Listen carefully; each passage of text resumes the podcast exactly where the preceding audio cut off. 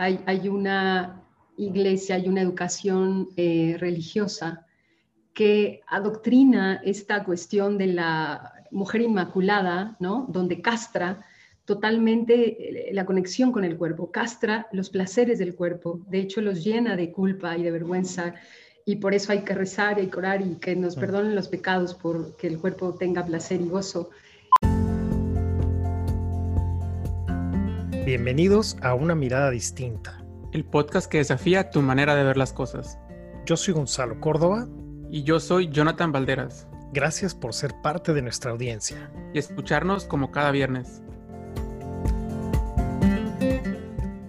¿Qué tal, Jonathan? ¿Cómo estamos?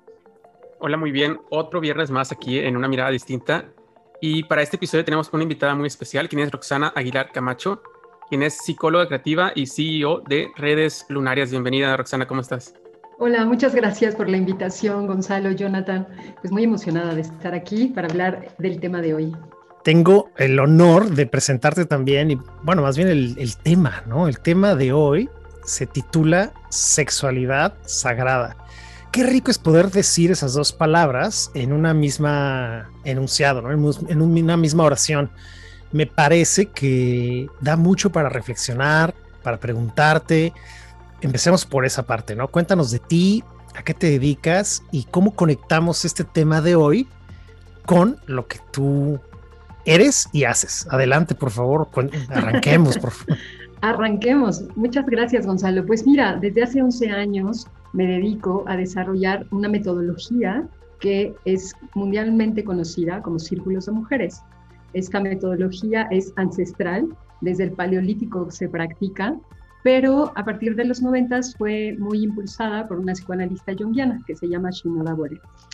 Eh, doy este contexto porque cuando yo empecé a desarrollar estos círculos de mujeres, eh, después de muchos años, 9, 10 años, me di cuenta que habíamos tocado muchísimos temas, muchísimas circunstancias de vida, son experiencias de desarrollo humano, de desarrollo interior, ¿no? Para Em, para el conocimiento de lo sagrado femenino, pero me di cuenta que no había incluido justamente un tema. Hablamos de autonomía, hablamos de confianza, hablamos de duelos, hablamos eh, de cómo resolver conflictos, hablamos de cómo sanar heridas, muchísimos temas. Pero de pronto me di cuenta que había un hueco, había un vacío en un tema esencial y ahí apareció sexualidad. Y entonces, como tú dices, pareciera obvio que se pueden reunir estas dos palabras en una oración, sexualidad y sagrado o espiritual, pero en la práctica la realidad es que es todo un proceso de conciencia para que eso ocurra. Y así fue como llegué a esta parte de la sexualidad sagrada. Después vino toda una iniciación para que yo entrara a estos menesteres de la sexualidad sagrada. Actualmente acompaño procesos, procesos, programas para hombres, mujeres y parejas y es un tema que además en mi vida personal pues me ha tocado profundamente. Sé la diferencia y lo que significa estar viviendo una vida con una sexualidad reprimida o inconsciente y la diferencia de lo que implica vivir una vida con una sexualidad plena y consciente. No, pues abres con, con una, un movimiento muy importante. Dijiste tantas cosas que son un, como una golosina en la cual nos podríamos detener paso a paso, pero quizás una de las cosas que más me llama la atención a mí, obviamente me gustaría escuchar que te va a preguntar Jonathan, pero de mi parte, tú usaste un término que me gustaría poder desgranar juntos. Te referiste a los círculos de mujeres. Y yo tengo la sensación que últimamente lo he visto mucho, incluso, y estoy seguro que fue un error, me invitaron a uno, recibí una invitación por WhatsApp y dije, no creo que era para mí, seguramente se equivocaron y obviamente no, no, o sea, corroboré la invitación y me dijeron, no, perdón, es que hicimos un círculo de mujeres, pero obviamente no. Y, y me parece que viniendo de ti sería muy bonito escuchar qué son estos círculos, a qué se dedican y cuál es la finalidad. Tú hablabas de, de un crecimiento de conciencia, tengo la sensación de que va por ahí y, pero te dejo a ti que nos cuentes, por favor. Pues mira, yo creo que ayudaría mucho si les comparto lo que yo aprendí cuando empecé a involucrarme con esta metodología, conociendo su origen, su historia en el Paleolítico. desde aquellos ancestros, aquellas ancestras, las mujeres se reunían en círculo alrededor del fuego. Y alrededor del fuego compartían experiencias. Eh, una de las más emblemáticas que cuando yo tuve conocimiento de eso me pareció hermoso, me, imaginé la escena, cuando una mujer estaba embarazada, la ponían al centro del círculo para que ahí eh, eh, ocurriera el parto y alrededor las mujeres de su linaje, su madre, este, sus abuelas de muchas generaciones, sus hermanas, sus, sus, iguales, y cantaban y danzaban para apoyar emocionalmente y energéticamente a esa mujer que paría al centro, con una partera y una dula, ¿no? Y, se daba todo un proceso de, bienvenida a la vida, de esa forma, ¿no? como una celebración, como, como en una fiesta de mucha conciencia de lo que eso implica que las mujeres demos vida. Entonces, em, a partir de ahí eh, entendí, y eso es lo que yo hago, los círculos de mujeres son espacios de pertenencia, donde las mujeres nos reunimos para cultivar nuestro sagrado femenino. Mira, eh, yo pasé por esta historia, de hecho, por eso es que hago esto, porque cuando a mí me ocurrió, dije, es, posible que muchas mujeres estén transitando o hayan transitado por lo mismo que yo. Y me refiero al sentido de andar por la vida como, como en la energía que no nos corresponde, como muy masculinizadas. Yo podría decir que hasta los 32 años era, un, era una, una mujer, un cuerpo femenino, pero mi psique, mi psicología, mi forma de vivir la vida era totalmente masculina en, el sentido ni siquiera como de un estereotipo, sino, sino como, como de energía, digamos. O sea, realmente yo ni siquiera estaba enemistada con procesos de iniciación que tienen que ver con lo femenino, como la maternidad. Decía que ser madre era lo peor que le podría pasar a una mujer. Eh, no tengo memoria de mi primera menstruación. Eh, eh, intuyo que debió ser muy catastrófica muy dolorosa porque esa, esa memoria está velada. Entonces, tuve que pasar un proceso de reconciliación, donde yo también dije, es que parece un poco como una paradoja, porque ¿cómo es que teniendo un cuerpo de mujer no sea una mujer? Y, eso es algo que se reflexiona mucho en los círculos de mujeres, porque no necesariamente que nazcas mujer significa que te vivas plenamente como una mujer, ¿no? Hay, hay, hay, condiciones intrínsecas a nuestra naturaleza, comenzando por estos ciclos femeninos que vivimos, ¿no?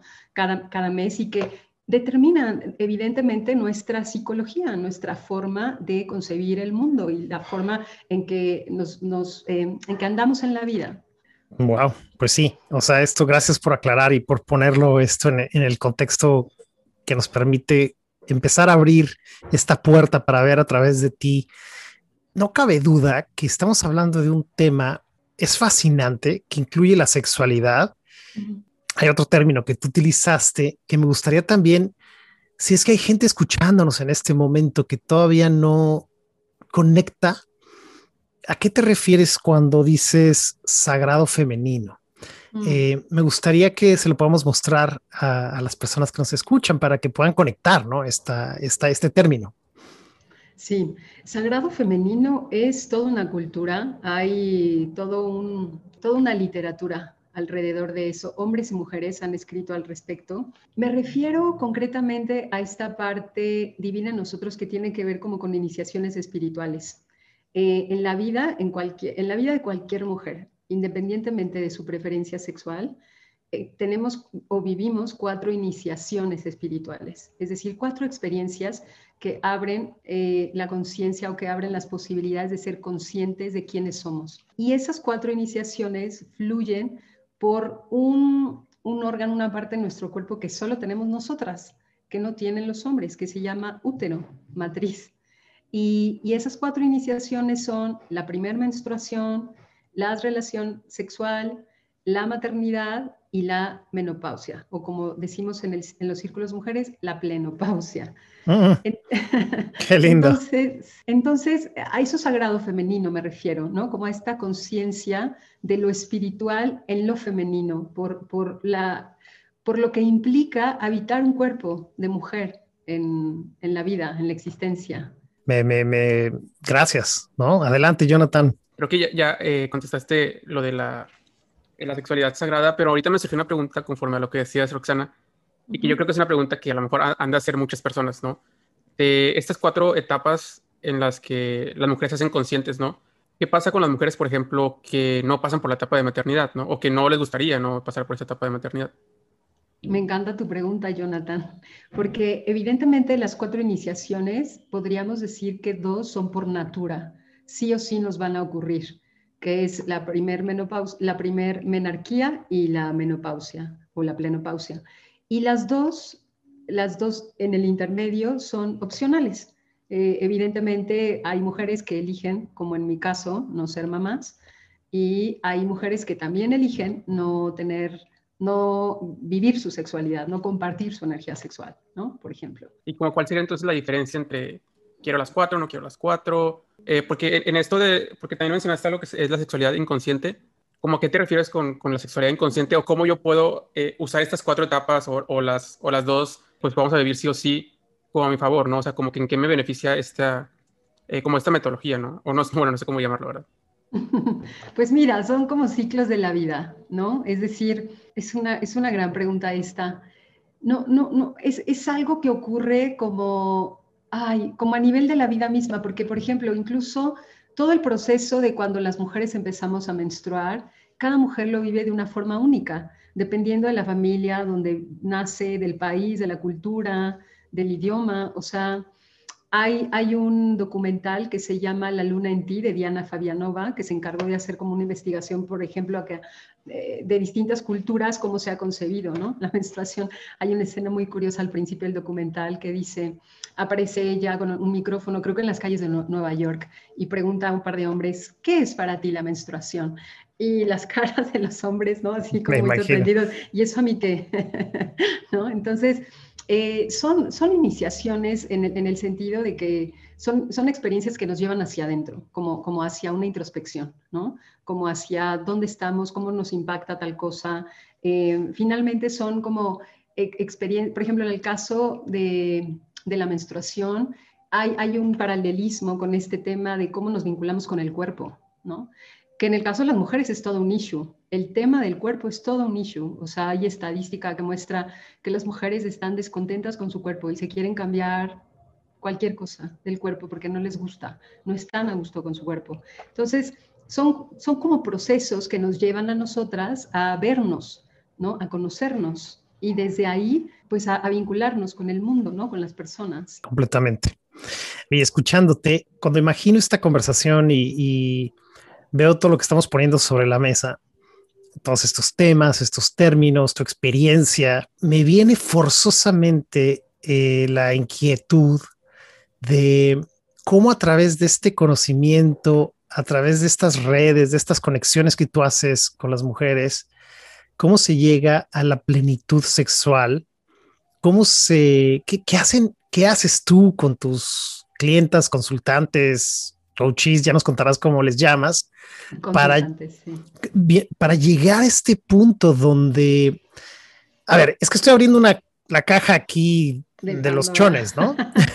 estoy abriendo la caja de la ropa interior, el, el, el cajón de la ropa interior, ¿no? Porque en este tema de la sexualidad hay tanto tabú, hay tanto pudor, pero del otro lado hay tan, tanta mala información, hay tanta obscenidad, falta de respeto, pero también hay cosas tan hermosas, tan grandes, pero también hay muchísima represión, pero también hay muchísimo abuso, pero también hay tanto placer, hay tanto disfrute. Entonces siento que te dejo a ti el volante para que nos, nos, nos cuentes, porque realmente creo que este, esto es muy interesante, esta conversación, y tiene que ver con el título de este, de este episodio completamente, ¿no?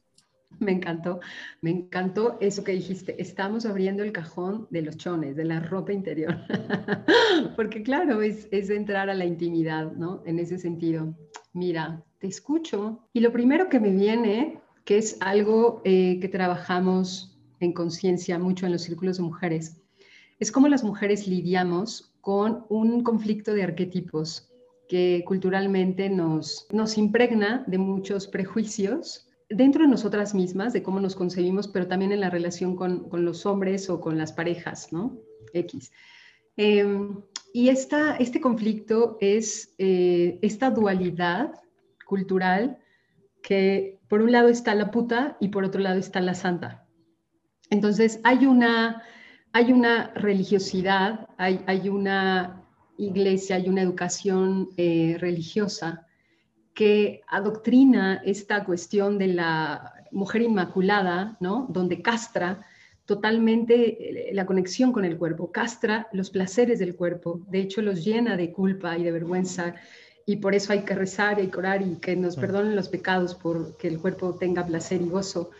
Y, entonces e, esa, esa, imagen inmaculada femenina se convierte como en una santidad que, es, que, que, bloquea la sexualidad plena, ¿no? que bloquea la exploración de la sexualidad. Y por el otro lado está la puta, es decir, toda esta pornografía, toda esta cultura donde el cuerpo de femenino es cosificado, donde solo importa el interés eh, de eh, los intereses personales, ¿no? De quien usa ese cuerpo, de quien tiene relación con ese cuerpo. Es decir, estas dos, estas dos figuras, estos dos arquetipos, cómo, cómo, cómo los neutralizamos para, como tú decías, me encantó eso, incluso al ver tus manos, a ir hacia el centro, ¿no?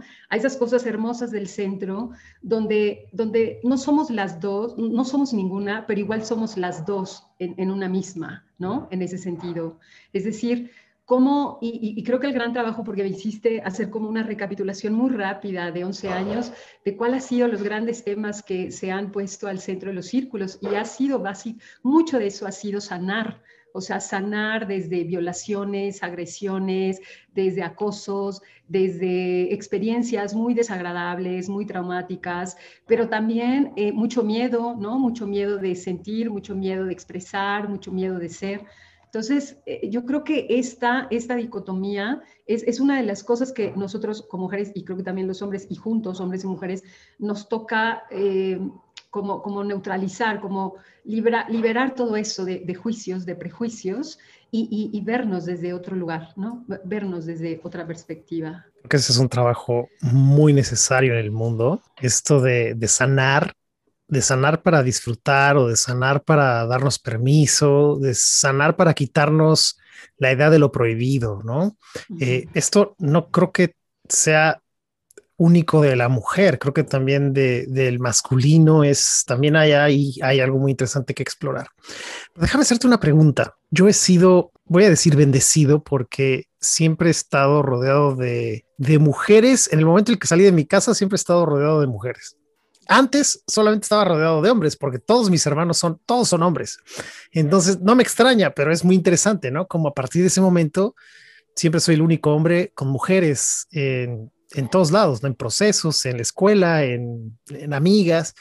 Y hay algo que he visto que es una constante, no en todo, no en todas, por supuesto, pero he visto mucho en la mujer un sufrimiento o una incomodidad acerca de tanto la menstruación como de eh, la sexualidad. Entonces, ¿qué pasa con una, una, una persona que decide ser parte de este proceso de círculos femeninos, de círculo de esta experiencia? ¿Qué, ¿Cómo entra esa persona y cómo sale? ¿Qué, qué ocurre?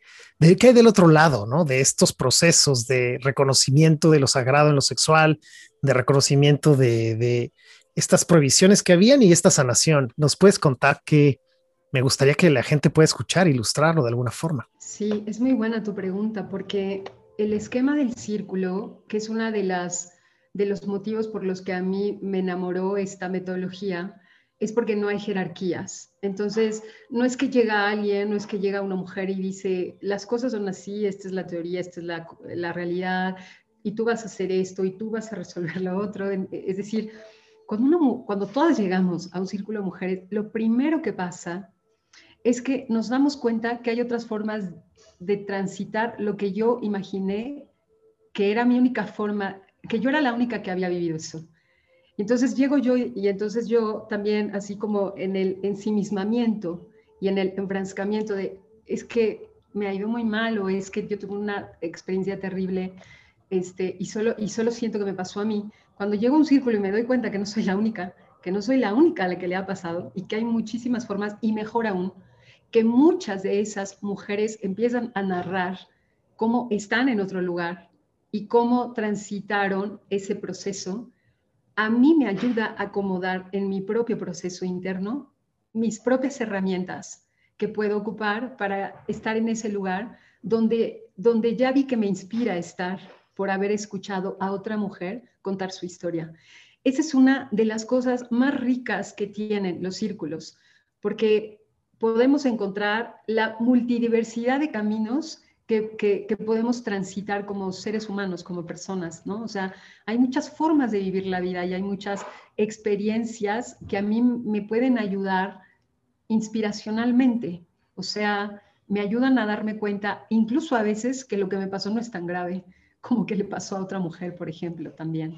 Entonces, escuchar historias, escuchar mi propia historia al narrarla varias veces, es como vamos transformando. Y además, evidentemente también se aporta esta, esta parte emocional, donde compartimos de forma tan íntima la vida en un círculo, porque hacemos meditaciones, hacemos ejercicios de conciencia, involucramos el cuerpo, la danza, el canto, hacemos prácticas ancestrales, y entonces todo eso tiene un halo espiritual que nos hace sentirnos súper seguras en un espacio, como para hablar de cosas que nunca habíamos abierto en ningún otro lugar.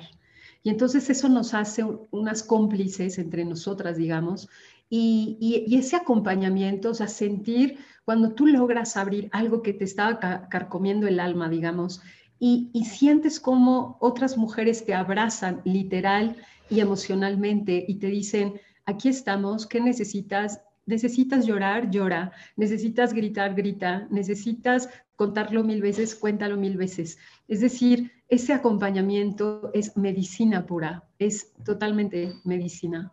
Y me, encanta esto que comentas, eh, también lo de, ahorita quisiera como que otra vez como rescatar lo que, lo que dijiste, esto como, como esta dicotomía o esta separación que hacemos como de, de, de lo sexual, ¿no? O es bueno o es malo, o eres una puta o eres una santa o, lo que sea, ¿no? De hecho, creo que fue Freud el que cuando estaba estudiando como que los, como las disfunciones sexuales eh, masculinas, él, como que encontró esta parte también como de, cuando un hombre ve como que una mujer que ya es, o sea, ya la considera como eh, una puta, es como que ya no me quiero relacionar con ella en este sentido, ¿no? A lo mejor sí en el sentido sexual, pero no en pareja o bla, bla, bla, ¿no? Sin embargo, cuando yo veo a otra persona, a otra mujer, que yo la veo como la considero santa, es como que me quiero relacionar con ella para que pues tenga mis para hijos. Para que sea la madre de tus hijos. Sí, para que sea la, madre de mis hijos, ¿no? Y es como que... Pero en, cuando yo la veo como algo sexual o cuando la sexualizo, ella se convierte en una puta, ¿no? Entonces eso también es como que yo siento que también pone a la mujer en un, en un plano como complejo en el que, o sea, no me puedo descuidar, ¿no? Y es como que siento que esos temas también son como, al hacerlos tabú, pues yo siento que no permite como a la sociedad a que pueda como llegar a sanar ese tema porque al final no se habla cómo se siente la mujer presionada, cómo se siente, pues que se le está exigiendo algo que pues, pues quién, lo, quién lo puso ahí, ¿no? ¿Quién, quién le está diciendo a la mujer que, que sea de esta manera, ¿no? Y muchas veces yo creo que sí viene como de la parte eh, de religión, digo, tampoco me quiero poner aquí como en contra de la religión, sin embargo, yo siento que, que muchas veces esta, como que este bloqueo o esta división entre lo sexual es bueno o malo, pues también mucho viene también de la parte como, como religiosa, ¿no? Inclusive yo también he visto este tipo de comportamientos en personas homosexuales, ¿no? Que no aceptan como su sexualidad y que pues viven su sexualidad como muy reprimida por este, por este concepto de que, es, que eso es malo, es que eh, hombre con mujer y, mujer con, con, hombre y se acabó, ¿no? O sea, eso es un pecado, esto no sé qué. Y sobre todo lo veo con personas más religiosas, ¿no? Por ejemplo, personas que son de, del Medio Oriente, que son religiones como muy de que, o sea, si es gay te matamos, pues sí he visto como que mucho, muy reprimido como y la parte sexual, ¿no? Entonces yo creo que también es como, eh, esto, o sea, me gustó mucho que, que lo dijeras porque yo siento que el, hecho de dejarlo de ser tabú y empezar a hablarlo como un tema, a lo mejor, empezar a hablarlo como un tema natural o como un tema normal, ¿no? A lo mejor después pasamos a lo sagrado, pero primero como hablarlo como, esto pasa y, y ándale, como algo mundano de esto pasa, esto sucede y pues aquí estamos y es parte de la vida, ¿no? No es como que ah, estoy yo, Jonathan, y acá hay Jonathan sexual, ¿no? Entonces es como, no, no, somos uno, ¿no? Entonces yo creo que Exacto, eres uno, así es, así es. Sí, sí, es verdad. Eh, esta parte, ahora que lo dijiste con, con, un ejemplo más claro, los hombres eh, pareciera que eligen a, cierto perfil de mujeres para tener relaciones sexuales con ellas, o sea, para desarrollar su sexualidad, pero no conciben esa posibilidad con la madre de sus hijos, porque la madre de los hijos es la santa y es la Inmaculada que cuida y guía a los hijos, ¿me explico? Entonces, pero, pero es algo real, es algo que ocurre y es algo que co-creamos hombres y mujeres. O sea, las mujeres nos colocamos en esos lugares también y de, de, alguna forma reafirmamos esas esos prejuicios y los hombres también. Yo, hay, hay un ejemplo que quiero aprovechar este foro para dar un ejercicio que a mí me gusta mucho hacer, que, les comparto a las mujeres. Y yo les digo, a ver, nos, podemos hacer un juego, un ejercicio muy práctico con nuestros eh, compañeros masculinos, hombres, y preguntarles, y les, les hago a ustedes ahora este mismo ejercicio a todos los que están escuchando. ¿Tú te puedes imaginar a tu madre haciendo el amor con tu padre o con su nueva pareja, si está con una nueva pareja? Eh, sí, o sea, sí me lo puedo imaginar, más no quisiera hacerlo. exacto. Igual. Exacto. Es, un Introyecto, es un introyecto muy fuerte. Y entonces, eh, yo lo que digo es que cuando un hombre puede imaginarse a su madre haciendo el amor, es que esta dicotomía ya la tiene más integrada en su ser. O sea, que esta cosa, esta diferencia entre la santa y la puta ya la tiene como más integrada o realmente no existe esa diferencia para él, ¿no? Porque efectivamente el arquetipo de la madre, que es el arquetipo que está del lado de la santa, en este ejemplo de la dicotomía, se integra a eh, pues visualizar a una madre, como en este caso mi madre, haciendo el amor, ¿no? Teniendo relaciones. Entonces, pero es algo muy introyectado, ¿no? Es, este ejercicio tan práctico es, es tan útil porque justamente evidencia, ¿no? Cómo, cómo está este introyecto tan fuerte. Definitivamente, eso es una cosa para explorar muy bonita, ¿eh? de cómo, hablando de los padres, no solo de la madre, siento que de pronto se nos olvida que también son seres humanos, ¿no? que también como nosotros Así es. tuvieron, tienen y tendrán eh, esta parte, ¿no? Entonces creo que reconocerlo es muy, es muy interesante.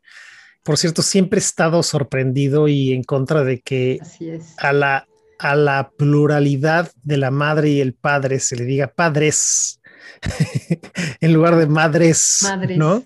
Claro, Ajá. O sea, siempre esto es, es, es, es, parte de estas polaridades que vivimos en la vida, ¿no? Incluso nosotros, siendo los tres mexicanos, entendemos que las groserías más fuertes incluyen la palabra madre y las cosas más bonitas tienen que ver con el padre. O sea, es muy irónico, absurdo y también incongruente, ¿no?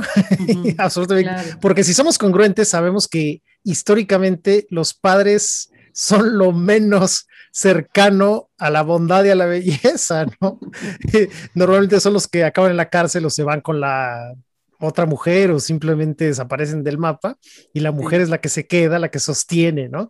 Pero ese es un tema, me imagino que está conectado, no sé si hay algo que nos quieras comentar al respecto, que te veo que, no sé, Roxana, ¿hay algo? No, no, no, pues solamente coincido, o sea, coincido totalmente contigo, incluso, sí, de, cómo nos referimos a las cosas, pareciera, pareciera que se, ¿cómo se dice esto? Eh, se privilegia ¿no? más a lo masculino que a lo femenino. ¿no? Y, eso es parte del trabajo de los círculos de mujeres. De hecho, es un movimiento mundial, o sea, se, se tejen círculos de mujeres en todo el mundo. Es una, es una metodología, es una experiencia que de alguna forma eh, nos ayuda a tomar conciencia de, de, todo esto. Y hablando de eso, ahorita eh, me acordé de algo que me gustaría también compartir. En lo sagrado femenino, por ejemplo, este concepto de la virginidad en, digamos, en la cultura occidental, se considera que una mujer es virgen cuando no ha tenido relaciones sexuales, ¿no? De hecho, se llega a considerar como un tesoro, como algo que se le da a un hombre como el regalo más preciado y que si lo pierdes ya empieza esta connotación, ¿no? De la puta, etc. En lo sagrado femenino, la, la virginidad, el arquetipo de la virgen o doncella, como la conocemos, es algo interesante porque resulta que es cuando eh, nosotras las mujeres somos activas sexualmente, pero no hemos eh, parido un ser, o sea, no hemos experimentado la maternidad. Ese es el concepto de virginidad en lo sagrado femenino.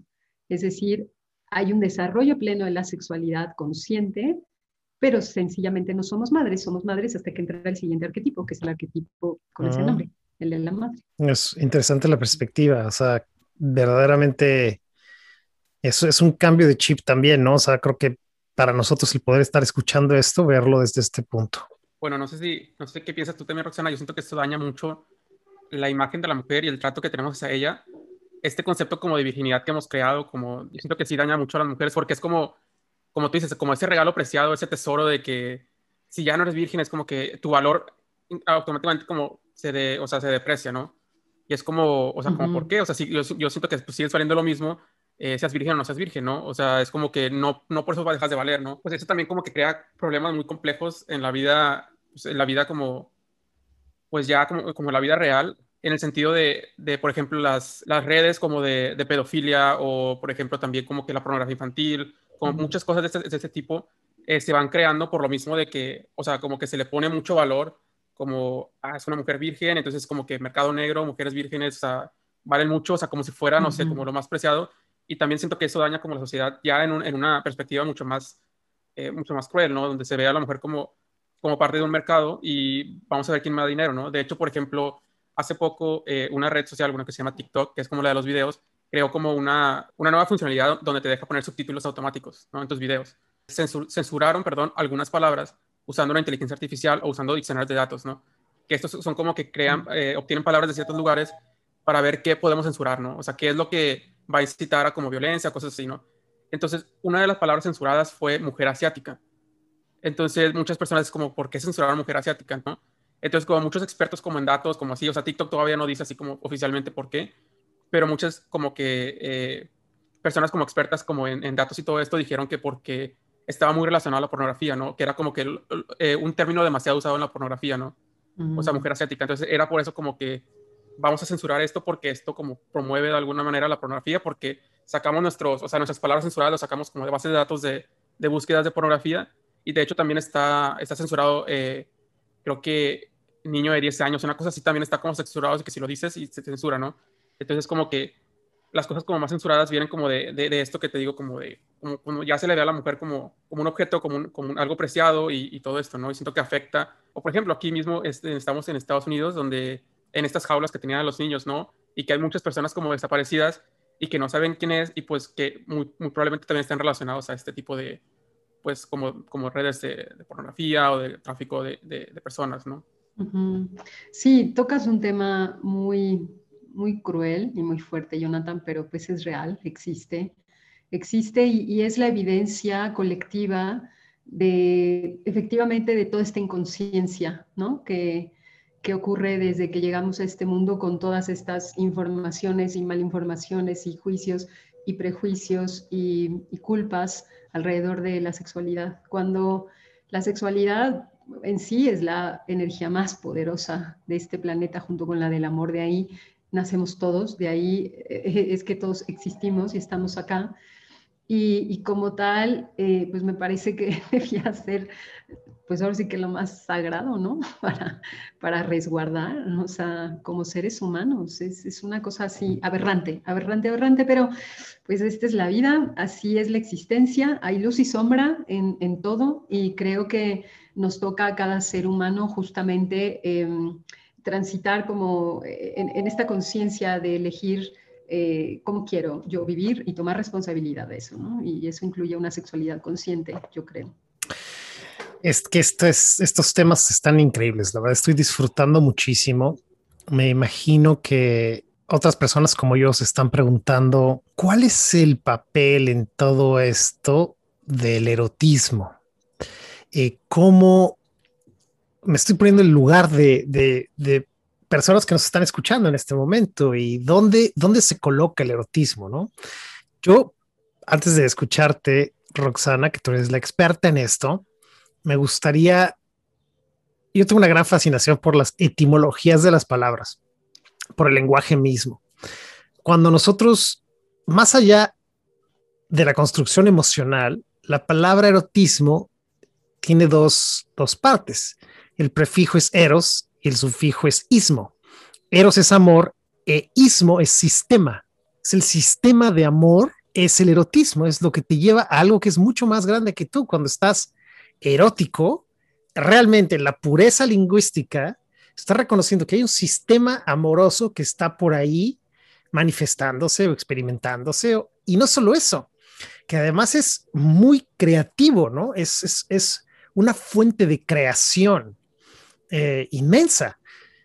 Nosotros, no basta con ver, por ejemplo, a Sor Juana. Si tú lees a Sor Juana, sabes que es la creación del erotismo más grande. Si la han leído, saben que está conectada con su, su eros con Dios estás que te muerdes la lengua, Roxana. Adelante, adelante. No, no, no, te escucho, me tienes fascinada porque esa no la veía venir. No esperaba que llegáramos, que nos diera tiempo para llegar a esa, a esa parte, porque de esto también podemos hablar todo un, podcast, sí, ¿no? Sí, es, eh, realmente podríamos dedicar un podcast al erotismo nada más, ¿no?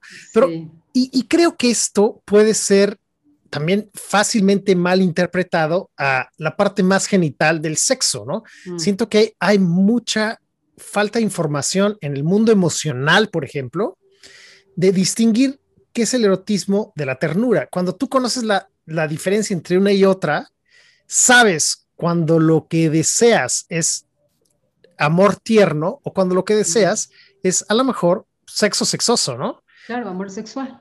Sí, lo cual también eso está bien, o sea, está perfecto. Por, supuesto. Pero no los confundes y eso evita mucho, mucho abuso, por ejemplo, ¿no? Mm.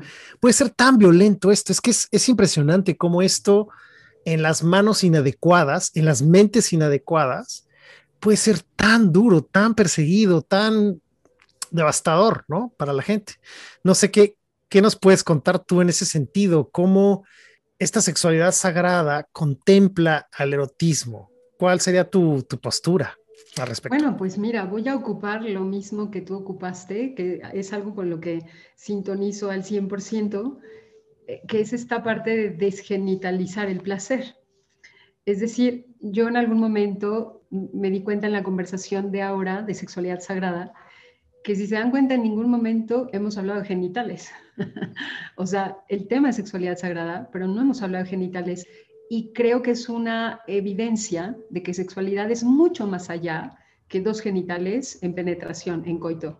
Y, yo creo que esa es eh, la perspectiva tan amplia y tan lúdica del erotismo, porque es como un juego, o sea, es como, es como el juego de la imaginación, ¿no? De, de proyectar los anhelos, de imaginar eh, historias, de imaginar escenas, de, vincularme con el otro desde la sensibilidad, ¿no? Desde el cortejo, qué sé yo. Creo que se juegan eh, muchos elementos, evidentemente, en, el erotismo, pero, pero a mí me parece que es eso justamente, que el erotismo eh, es el, reflejo perfecto de que la sexualidad no, no son genitales, o sea, vamos más allá de un cuerpo físico, ¿no? Es, interesante esa práctica y, bueno, no sé si es una práctica, es llegar al entendimiento de, eso, me parece que tampoco es tan fácil, ¿eh? Sobre todo para la psique masculina, mm. probablemente hay un camino importante de recorrer antes de reconocer eso. Sí, yo creo que sí. Te escucho y me haces recordar que en los acompañamientos que yo hago de sexualidad sagrada con los hombres, gran parte de la labor del trabajo solicitado por ellos mismos es que ellos aprendan a controlar su energía sexual. Porque evidentemente el, el, proceso, por ejemplo, de excitación de una mujer y de un hombre es totalmente distinto. Nosotras llevamos un ritmo más lento, más pausado. Y en el caso del hombre es la velocidad de la luz prácticamente. Entonces, justamente eh, es como todo un trabajo interno cuando un hombre toma la decisión y la conciencia de, aprender a gestionar su energía sexual, justamente para transitar por esos sabores y esos colores, ¿no? De la sexualidad como el erotismo. ¿Qué te gustaría a ti, Roxana, que la gente se lleve, ¿no? En este punto, ¿qué sientes que es importante que ellos escuchen de ti, dado lo que tú haces, a lo que te dedicas y quién eres?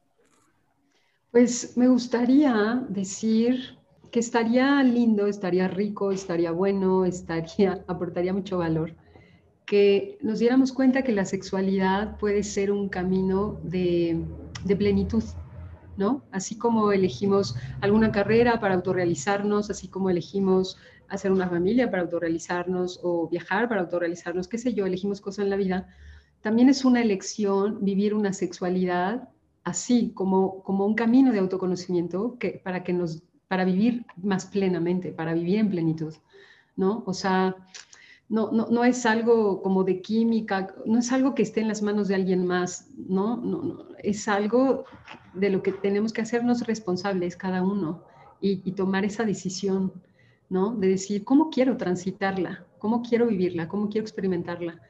¿Cómo quiero compartirla?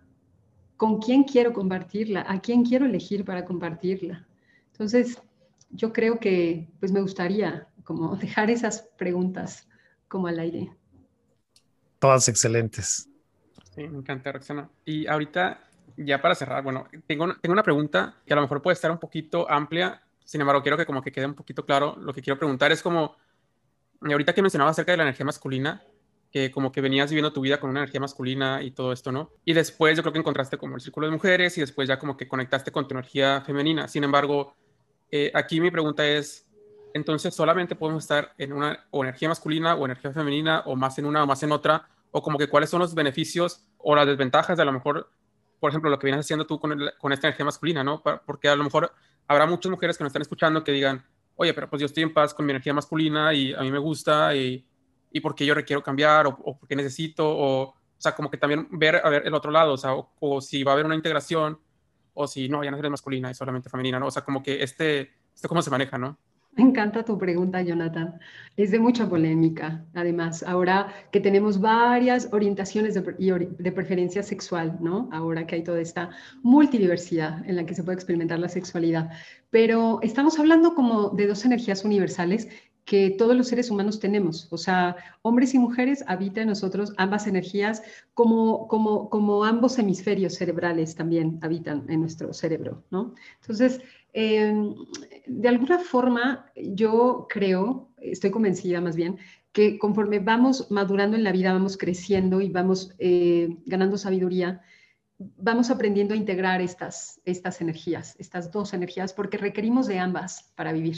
Requerimos de ambas para comprender el mundo, requerimos de ambas para vincularnos tanto con la parte racional de la vida como con la parte sensible de la vida, ¿no? Entonces, eh, yo diría, para responder a tu pregunta, que el, estado óptimo, el estado pleno, es aprender a, unificarlas, aprender a que éstas dancen, ¿no? Así como se requiere urgentemente que hombres y mujeres en el planeta Tierra nos reconciliemos y que esta guerra entre hombres y mujeres pare, también es urgente que eso ocurra a nivel interno, que a nivel interno podamos hacer coexistir estas dos energías en nosotros, aunque predominantemente en mi caso, yo siendo heterosexual, tenga más predominancia en mi energía femenina, ¿no? Y así cada quien, ¿no? En su, en su proceso de vida. Ha sido muy bonito, ¿eh? Escuchar, no sé si, Jonathan, tú tienes más preguntas. si no... Solamente eso, de la pregunta porque habría muchas mujeres, por ejemplo, mujeres que se reconocen, o sea, que se ven más como más energía masculina o hombres que se ven más energía femenina, entonces podría como que quedar como esa duda de ah, entonces si yo soy hombre tengo que tener como energía masculina al 100%, es como que, pues, no tan así, o sea, debe haber como un equilibrio, ¿no? Yo creo que el problema, bueno, al menos yo pienso que el problema empieza cuando empezamos a, a negar como una parte de, de esta energía, ¿no? Es como, eh, yo soy hombre y niego como que toda mi feminidad, ¿no? O yo soy mujer y niego toda mi masculinidad, ¿no? Yo creo que, o, o yo soy mujer y solamente soy súper masculina porque estoy en contra de los hombres, o no sé, o, o, así en viceversa, ¿no? Yo creo que ahí es cuando empieza como cuando nos vamos como un extremo, bueno, al menos así lo veo, no yo. No, claro. Sí, sí, sí, es como si una energía pisara la otra, ¿no? Como, como gráficamente así. Sí, estoy de acuerdo contigo. Pues qué rico, qué, qué, rica conversación. Qué bueno está, qué bueno está. Ya te comprometimos aquí a que vamos a hablar, a seguir conversando de esto. Me encanta. A mí, por supuesto, estás invitadísima. A mí me gustaría, como empezando a cerrar, imagino que en todos estos años que tú tienes de hacer, me gustaría que le dejes algún mensaje a esas mujeres que lo están considerando y que quizás no saben por dónde, o a esos hombres que ya lo escucharon y que tienen hermanas o mamás o primas, o que ellos mismos están en este conflicto entre las polaridades, ¿no? ¿Qué, no sé si son consejos o qué pistas les podrías dejar, Roxana, a ellos, a ellas. Obviamente, dales tus redes para que te busquen, obviamente, pero ¿qué mensaje les podrías dejar en este momento? Wow. ok, Ay, mira, yo creo que dejaría lo básico, eh, el ABC, que empieza por la aceptación del cuerpo y la reconciliación del cuerpo. Creo que es un buen inicio ese. O sea, desde, desde darnos cuenta que tengo hambre y darle a mi cuerpo ese alimento que me está pidiendo, ¿no? Desde cuidarme, desde nutrirme, desde sentirme, sentir cuando algo no me hace sentir bien y reconocerlo en mi cuerpo desde ver mi cuerpo en el espejo y aprender a, reconciliarme con la edad, por ejemplo, con el paso de la edad, saber que el cuerpo envejece y no, y no, ay, y no hacer que el cuerpo pase por unos procesos tan difíciles y dolorosos porque quiero que se parezca al de otro cuerpo, ¿no? Por un estereotipo de belleza. Entonces creo que por ahí me gustaría dejar eso en, la mesa porque es un buen inicio ese. Me hace todo sentido. ¿Dónde te encuentran? ¿Dónde, te ¿Dónde se pueden poner en contacto contigo, Roxana? Ok, pues hay dos canales, digamos, redes lunarias en redes sociales, que es Instagram, Facebook y Twitter. Y a mí directamente como Rox Aguilar Camacho, también en Instagram, en Facebook y en Twitter. Y quien me quiera venir a visitar, pues aquí a la Ciudad de México. Así es. Excelente, excelente. Muy bien, pues ahí lo tienen. ¿Cómo nos despedimos, Jonathan? yo quisiera ahorita, haciendo honor a lo que dijo Gonzalo, me, voy a atrever a decir que este episodio quedó con madre y a toda madre. Ah, qué bonito. Buenísimo. Quedó madrísimo. Quedó madrísimo. Madrísimo. Me encanta. Qué bien. Me fascina. Excelente. Gracias, Jonathan. Qué bueno. Se lo tienen. Gracias por escucharnos. Gracias, Roxana, por tu tiempo, tu energía. Qué bonita conversación. Y como siempre, Jonathan, gracias por este espacio que creamos juntos. Muchas gracias a los dos. Un placer. No saben cuánto disfruté esta charla y cuantas veces me inviten, yo acabo de estar. Gracias Gonzalo, gracias Jonathan. Escúchanos en Spotify, Anchor, Google Podcast y Apple Podcast como una mirada distinta. Recuerda que también puedes vernos en nuestro canal de YouTube. Suscríbete, deja tus comentarios y tus sugerencias acerca de los temas que te gustaría que hablemos. Encuéntranos en redes sociales como Una Mirada Distinta Podcast en Instagram, Facebook y Twitter. Envíanos tus sugerencias, comentarios y mensajes de voz por Instagram para incluirte en nuestros episodios. Espera un episodio nuevo los viernes. Te invitamos a ser parte de nuestro grupo privado de Facebook, Una Mirada Distinta Podcast, en donde podrás interactuar directamente con nosotros. Sugerir nuevos temas o simplemente debatir tus puntos de vista acerca de los temas que hemos hablado. Tu participación es muy importante para nosotros. No olvides suscribirte y escuchar nuestros episodios anteriores. Sé parte de nuestro proyecto. Recomiéndanos con tus familiares y amigos. Gracias.